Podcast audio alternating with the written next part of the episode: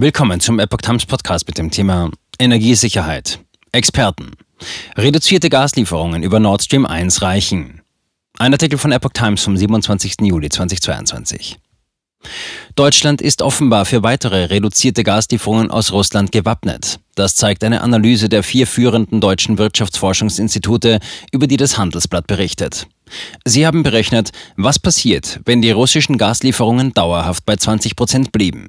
Auf dieses Niveau sollen sie laut russischen Ankündigungen ab Mittwoch fallen. Das Ergebnis von IWH Halle, RWI Essen, IFW Kiel und IFO München. Im wahrscheinlichsten Fall kommt es nicht zu einem Gasmangel im Winter. Wenn unsere Annahmen so eintreten, würde das Gas sowohl in diesem als auch im nächsten Winter reichen, sagte IWH-Ökonom Christoph Schult dem Handelsblatt. Nur geringes Restrisiko.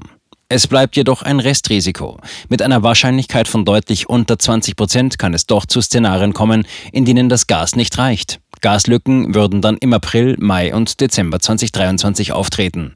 Im ungünstigsten Fall würden dann 7 Milliarden Kubikmeter Gas fehlen. Zum Vergleich. 2021 hat Deutschland 90,5 Milliarden Kubikmeter Gas verbraucht. Da müsste allerdings schon sehr vieles schiefgehen, sagt der IFW-Vizepräsident Stefan Kurz.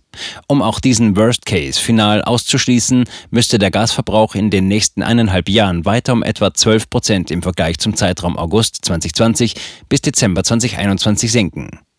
Für die Berechnungen gilt eine wichtige Annahme. Deutschland müsste proportional weniger Gas an seine Nachbarn weiterleiten, wenn Russland dauerhafte Lieferungen drosselt. Ob das geschieht, hängt von diversen ungeklärten Fragen ab, politisch und rechtlich. In den vergangenen Monaten wurden die Gasexporte aus Deutschland tatsächlich erst stark reduziert, zuletzt sind sie aber wieder ordentlich angestiegen, erklärte Schuld.